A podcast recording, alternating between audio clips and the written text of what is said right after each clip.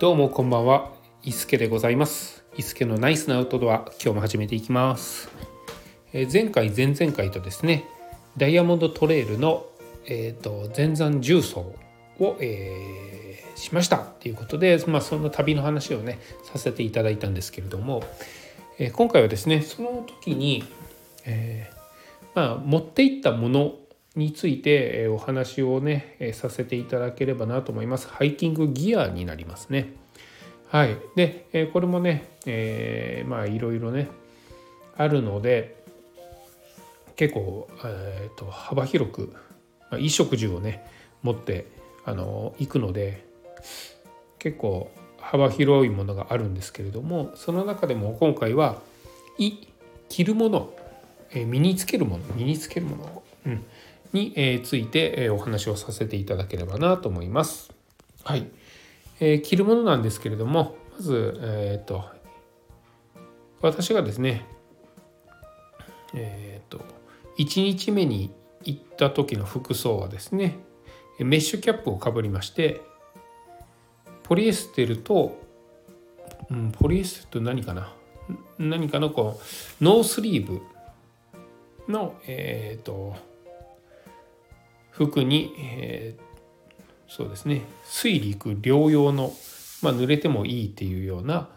えーショートパンツを履いてで5本指の靴下を履きましてで靴を履いていったような形になります。はい、でまず靴からいくとですね、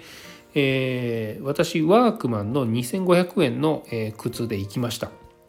かなりね軽くて、えー、と誰かねこのアウトドアのに精通するような人が監修をした靴らしいんですけれども、えー水深6センチぐらいまではあの水が入ってこないっていう撥水加工が施されてるんですかね。の靴をですね2500円で買いまして、えーそれで行きました、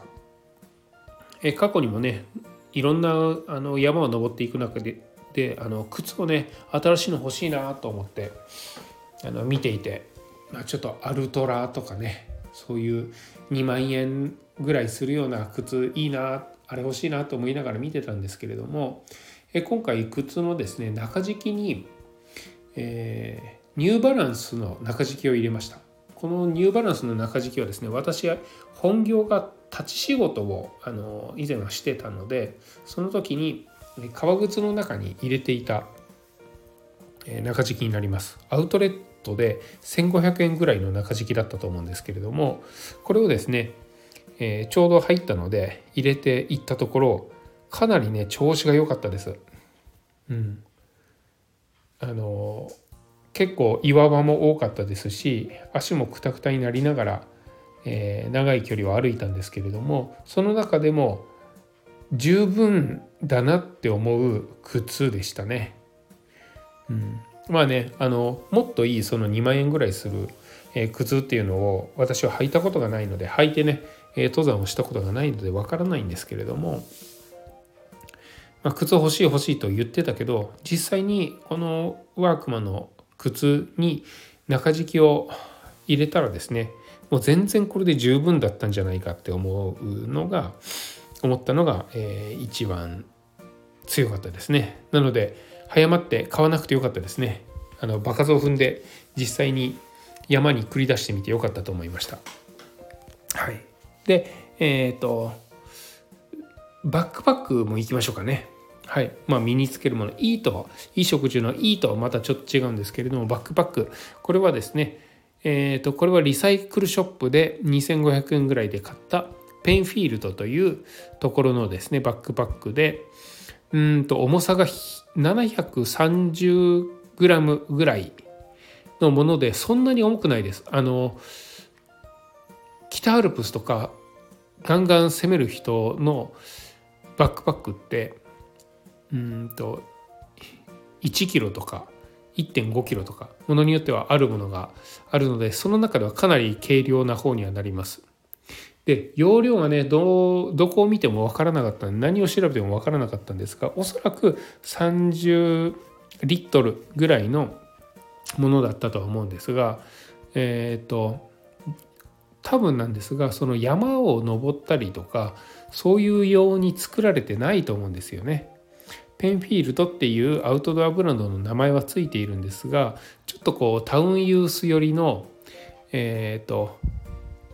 雨蓋とかはついていてバックパックの横にペットボトルとかでボトルホルダーがついているようなちょっとこうアウトドア風の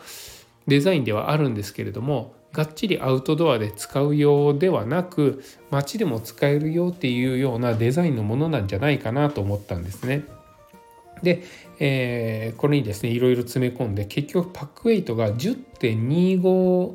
キロじゃあ10キロ、うん、10.25キロぐらいになったんですがこれをですね背負ってずっと歩いていたら肩がめちゃめちゃ痛くなりました。えー、初日もですね、えー、岩橋山というアップダウンが激しい、えー、一番きつい瞬間があったんですけれどもそこで肩がもう本当に外れるかなっていうぐらい痛くなってしまってうんあのチェストハーネスをですね外してちょっとあのショルダーハーネスっていうんですかねあの肩で背負う部分ですねあれを手で持ってですねあの登らないとちょっとこう肩を休ませないと痛くてしょうがないみたいなこともあったので、えー、靴は全然良かったんですけれどもまああのバックパックに関してはうーんと専用のものを買ってもいいのかなっていうふうには思いました。うん、ただね腰ベルト腰ウエストベルトがついているものっていうのがもう本当にそれがあるだけで登山登山してしまうのでできればなくってデイリーにも使えるようなものがいいなと思っているんですが、まあ、あのこればっかりはうんバックパックが悪かったのかそもそも荷物が重かったのかパッキングの仕方が悪かったのかっていうのはちょっとよくわからないんですけれども、まあ、何しかあのあの改善は必要だなと思いました。はい、そんなこんなで、えーと、靴と、えー、バックパックですね。であとえー、靴下に関しては私ねあの5本指の靴下がすごい好きでそういうアクティビティをする時ですね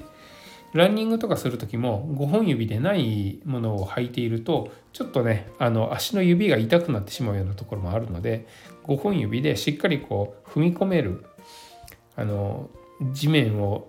土を5本指でこう掴むような感覚ですね。そういうのが好きなので5本指靴下っていうのがいいなと思ってたんですけれどもえっ、ー、とワークマンで3足780円ぐらいのそれを買いましてで予備で持っていったのが、えー、メリノウールが半分入った、えー、靴下ですね。これがね5本指でなかったんですよ、うん、でえっ、ー、と、まあ、テントバついて靴下をね、え脱いで足をちょっとウェッティで拭いたりもしたんですけれども結構あの汗で、まあ、ずっと靴を履いて歩いているので汗ですごい湿ってですねあのいたのでテントのまあ2ウォールのテントだったのでその一番外側と中側の間にですね、えー、靴下を引っ掛けて干していたんですが翌日までねあの乾かなかったんですよねちょっとこう湿ったような感じになっていてなのであのメリノウールのあの予備で持っていた靴下をで行こうかなとも思ってたんですがうんとそのメリノウールの方が5本指ではなかったんですよ。でそこが非常にネックで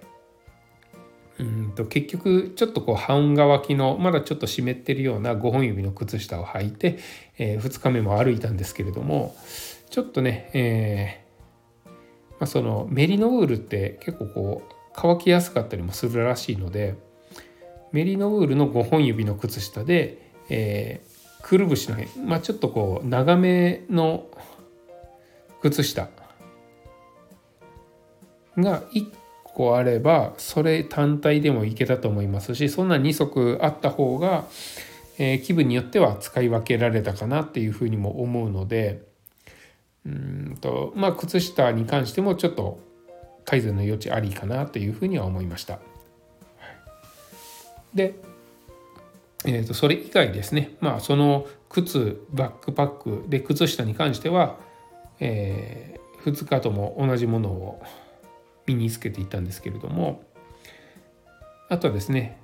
上の服と下の服ですね。まず上の服ノースリーブで行って非常にこう快適ではありました。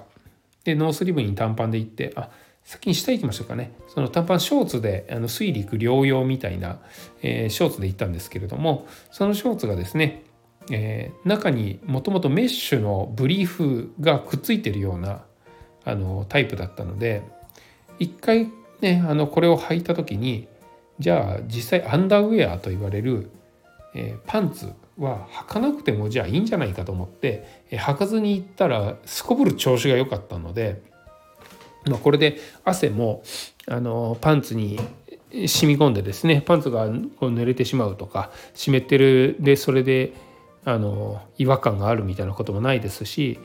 えーと、河川のメッシュなので結構ね汗は下へ下へもうどんどんどんどん流れていってしまうので不快感はなかったです。非常に良かったですねやっぱり。あのこの暖かい季節限定なんですけれども、えー、アンダーウェアを履かずにそのメッシュのブリーフがくっついている水陸両用のショーツこれをはだけを履いてですね行くっていうのがあの結構快適なスタイル定着しそうなスタイルですね。はい、で、えっ、ー、と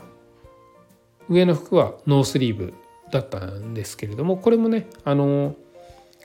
河川時なので重くなることもなく結構ねこうあの水道水でビシャーっと濡らして絞った後でも着ててちょっとこう動いていたらすぐ乾いてしまうようなそれぐらいのものだったのでこれね H&M で買ったんですけれどもえー、この2つは良かったですね。良かったんですがうんと唯一の欠点は虫ですですね。えーと、虫除けスプレーを振りまいていったんですがそれでもやっぱり虫は来てですねあとは歩いているとその私の肌を狙うんじゃなくってただただそこにいるクモの巣とかですねそういうものが当たってあのまとわりついてあの気持ち悪いなっていうのはありました。あとはやぶこぎみたいなところもあったので、えー、どこのタイミングかわからないんですが草の中をですねあの歩いてる時に、膝のところを切ってた。でちょっとこう血が出てた。気づいたら血が出てたみたいなことがあったので、えー、すごいねあの涼しいですし動きやすいですしいい組み合わせだったんですけれどもうんとちょっとそういう肌が出ている分虫の部分と、まあ、自然の中で歩くっていうところではうんまあちょっとまあその快適さを取るのであれば、うんと、動きやすさ涼しさを取るのであればその肌を露出した方がいいのかもしれないですけれども安全面を考えると肌を、えー、露出しない方がいいっていうところのせめぎ合いになりますね。うん、私ねあの寝る時にえとその汗で湿ってるので寝るっていうのにちょっと抵抗がありまして靴下も干しましてで、えーと、寝る時用に持っていったですねメリノールのアンダーウェアパンツにですねあの今度はあのメッシュのブリーフがついていない、え普通のショーツを履いてですね。で上はえー、T シャツこれも河川時の T シャツを、えー、着て寝ました。で寝たんですが結構ね寒くて朝起きたらあの寒くって、えー、ですしあの、まあ、なのでね朝準備をする時にちょっとこう汗で濡れてるその1日目に着たものをテントの隙間に干してたんですけれどもあのしっかり乾いてなかったんですよ。うん。えー、明け方4時ぐらいに雨が降ったっていうこともあってですね。まああとは中のね結露とかもあったと思うんですけれどもしっかり乾いてなかったのでうんとそれを、まあ、寝てる時に着てる、まあ、快適な濡れてない汗をかいていない服ですね。これを脱いで前日着てたちょっとこのあの濡れて冷えた服をですねもう一回着るっていうのがちょっと抵抗があったんですよね。うん、なのでその寝てる時に着ていた服で、えー、2日目は歩こうと思って、えー、歩き出しました。その1日目の湿ったものはあの防水のケースに入れてですね、えー、2日目は歩きました。で2日目歩いた時の格好はその先ほど言ったですねメリノウールのアンダーウェアに、えー、水陸両用でない、えー、陸用の、えー、まポリエステルになるんですかねこれも。の、えー、ショーツ。アウトドア用のショーツに上は、えー、化繊地の T シャツですね。今度はノースリーブでなくて T シャツにしました。はい。で、えー、さらにちょっとこう肌寒かったので、まあ、忍者スタイルみたいな形でアームカバーをつけてですねレッグカバーもつけてで、えーと、スパッツみたいなこうピタピタしてるところに、えー、ショートパンツと T シャツを着てる風なあの格好でですねあの2日目は行きました。で2日目の方が、えー、体感ではねちょっと寒かったんですよ。あの風もすごい吹いてあの山の上の風って結構強かったりしますし、えー、涼しかったんですよね、うん、なので、えーと、長袖け、まあ、結果的に長袖長ズボンで行動したような形になるんですけれどもその格好で、えー、2日目は正解だったかなと思います。あと良かったのはやっぱり虫とか、えー、ですね。気づいたらその足に履いてるレッグカバーにですねクモの巣があのくっついていたりもしてたんですがっていうことはあの気づかずに歩けてたっていうことなのでそれはね、えーと、1日目不快感のあった感じが全くなく2日目はあの快適にずっと進むことができましたね。うん、あの1日目ぐらいすごい暑かったらですねあのそのレッグカバーアームカバーを取りたかったんですけれども2日目に関しては、えー、取らなくてもいいぐらいなのでそのままゴールするまでそれをつけたままですねあの進むことができました結構ねそれはそれで快適でしたね。うんで、えーと、ゴールしてバス停まで着いてですねそこで、えー、アームカバーレッグカバーを外したような形になるんですがレッグカバーに関しては靴を脱がないと、えー、脱げないっていうところもあったのでそれもあって、えー、行動中はなかなか脱ぎたくないなっていうのもありました。でアームカバーもですね、えー虫除けスプレーをししてなかったのでアームカバーを取った瞬間に蚊に刺されるんじゃないかみたいなところもありましたしえーと、取ったですねアームカバーを収納するところ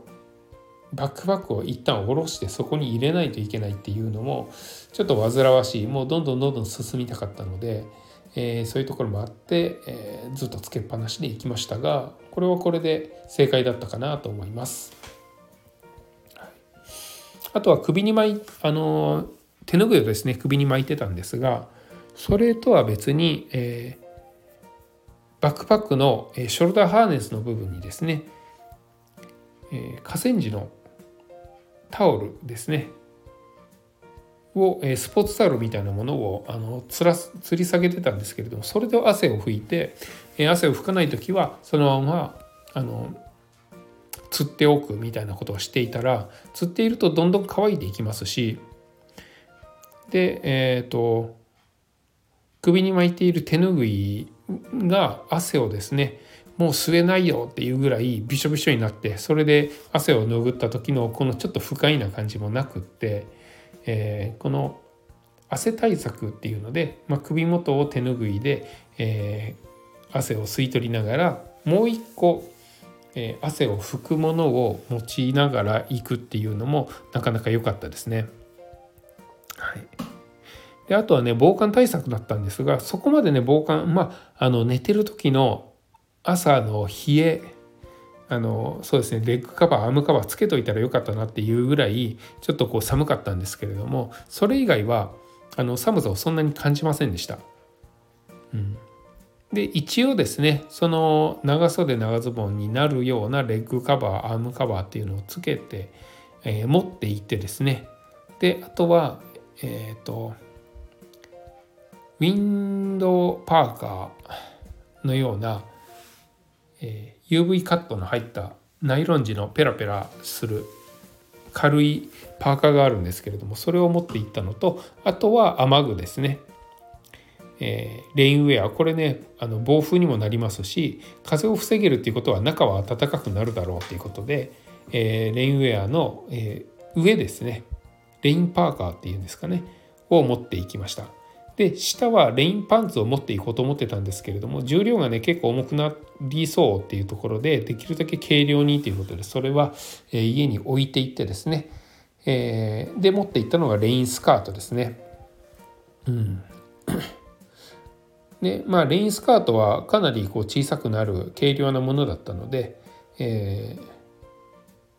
まあ、そんなに場所も取りませんしもしすごい寒かった時にこれを上にかけたらえ、熱を逃がさずに保温効果もありますしすごい雨が降った時に、え、物をカバンとか置かないといけない時はグランドシートのような役割も果たしてくれると思いまして、え、持っていったんですが結局ねあのこのレイン系レインパーカーとレインスカートは使いませんでした。雨がちょっとねパラッとした時はあったんですけれどもこれとは別に私あのモンベルのえー、っとトラベルアンブレラというですねかなりこう軽量なちっちゃいちっちゃい、えー、傘を持って行ってたのでそれでしのげたぐらいでしたね。逆にあのちょっとした雨の時にレインウェア出すのもちょっと面倒くさいのでボトルホルダーのところに傘をこうシュッと1個入れておいてちょっとした雨だったらそれでしのぐっていうのはあの良い使い方だったなっていうふうには思います。うん、で、えー、そうですねこれで衣食住の「い」に関してはこんなもんですかね。うん。そうですね。まあ、このぐらいしか持っていきませんでしたしちょっとその派生したところでいくとあの歩いている間ずっと汗をかいてるので、えー、乾かしてもですねなかなか汗の匂いっていうのは取れていかないんですよ。で乾いたら臭くなってしまうのでそれでね帰りの電車の中でうわくっさって自分くっさって思ったのが、えー、バックパックのメッシュの部分ショルダーハーネスとえー、背面メッシュの部分ですね。背中のが当たる部分。そこが結構臭いなって思ったのとあとはずっとかぶっていたキャップですね。キャップのメッシュキャップの、えー、メッシュじゃない部分。あの前頭葉の部分ですかね。その辺とあとはあの汗を止めるためのあの帽子の一番下の部分ですね。テープの部分が非常にこう臭くなったのでその匂い対策っていうのはちょっと何かしないといけないなっていうふうには思いました。はい。まあ、そんな感じですかね。はい。では明日はですね、えー、衣食住の衣食なので、えー、食べ物調理のものあとは行動食みたいなところについてお話しできればなと思います。ではまた、伊助でした。さようなら。